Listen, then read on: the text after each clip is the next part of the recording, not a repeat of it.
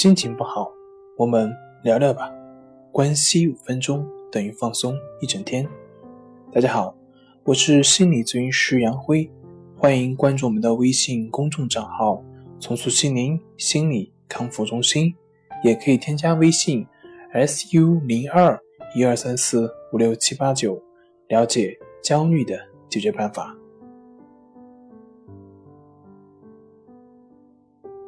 今天要分享的作品是：为何越努力越失望？一只站在树上的鸟，它从来不会害怕树枝断裂，因为它相信的不是树枝，而是它自己的翅膀。很多人的焦虑及无助，在根本上是把自己的期望值建立在外界的基础上。忽视了对于自己内在的建设。对于现实生活中，我经常听到有人这样去问我：“他说，我感觉生活活得好累啊，我为什么找不到自己喜欢的工作？嗯，我为什么不敢去追求自己喜欢的人？我的生活为什么失败？等等等等。”而我们经常所说的焦虑、抑郁等这些情绪呢，往往就是。我们这些不如意所表现在身体上的反应。那么，我在知乎上曾经见过一个这样的故事，说是一个985大学的一个理科生，他去学习日语，别人一天能够学会的内容，他硬是要花好几天的时间才能够慢慢的学会，而且他似乎也是很努力。你想，对于一个名校的一个大学生。智商似乎应该是不存在问题的，可是为什么他的学习效率会这么低呢？带着这个疑惑去了解，才知道，原来这个学生他根本就不喜欢日语，甚至有点排斥，只是因为知道出国留学他有这个需要，所以才勉强自己来学日语。当然，其实本身他自己也是知道需要努力的，每天也是在努力的去学习。可是总是感觉使不上劲，总是感觉心到处在飘。这个故事就让我想起我以前的学习，不知道你们以前有没有这样的体验？我们班上那些最努力的，大部分成绩都是中等，而且特别容易受考试的影响，成绩的起伏波动也会比较大。而那些成绩很好的学生，往往却是表现得很从容、很淡定，而且甚至到了大的考试的时候，他们的成绩往往还能有大的突破，就跟一匹黑马一样。不知道这种现象在你们的生活中多不多？反正在我读书的阶段，这种现象还是比较明显的。包括我自己，也就是那些呃读书的是比较努力的，当然。成绩也总是在中下游徘徊。后来我一直在想，为什么会出现这些情况呢？然后通过慢慢的学习心理学，我才知道这其中的缘由。我把我们从事事物学习的他这些动机分为两种类型，一种是求认同型，一种是求能力型。那么求认同型的典型特征是。他们的努力都是为了获得别人的认同，都是为了获得别人对自己的肯定，都是为了满足自己的某种心理需求，比如说证明自己比别人强，证明给别人看，等等等等。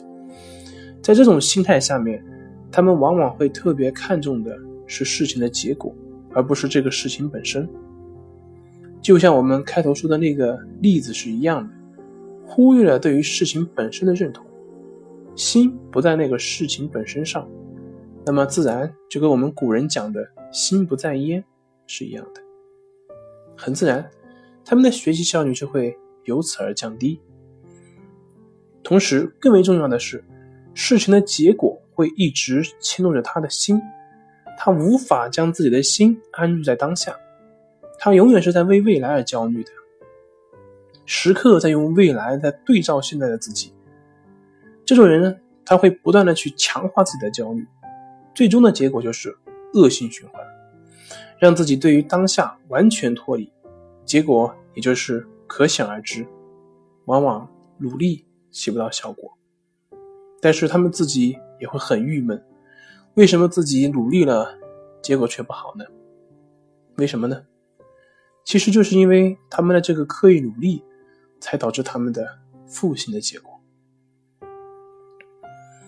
那另一种呢，就是求能力型的，或者说这个求能力型的概括也不太全面，你可以把它叫做求发展型的也可以。总之呢，就是出于对于事物本身的喜爱上面而表现出来的。这个求能力型呢，它的表现的特点就是关注于这个事情的本身，对这个事情本身去寻找成就感，所以他们不会受情绪及结果的影响。结果对于他们而言只是一个附属品，所以能够拥有很好的心态去面对结果。我小时候最喜欢看的一部动画片是日本的《七龙珠》，那里面的孙悟空，他就是一个典型的求能力型的人才。他对于胜利完全不在意，他在意的是自己的功夫的提升。遇到强劲的对手的时候。别人是往往是越来越受挫，而他呢，却会越来越兴奋。他会去留心对方的强项，不断的模仿对方，不断的向对方去学习。所以，我们看到的是孙悟空，他是愈强越强，愈战愈勇，关键是还能够乐在其中。同样，像周星驰导演的《功夫》里面最后那一段，火云邪神问周星驰，他说。你这是什么功夫？周星驰他很轻松的回答说：“你想学啊，我教你啊。”这一段，在这个时候呢，火云邪神他跪下来哭了，真心的认输了。为什么呢？原来功夫他一时的胜败并不是最重要的，重要的是能够超越功夫的胜败，永远保持一种宽广的胸襟，只有这样才能够。不断的进步，才能够成为真正的高手。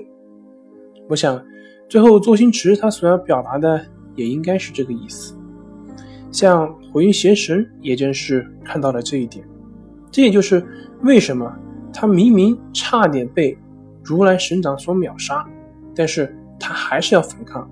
可是为什么最后听到这句话的时候却认输了呢？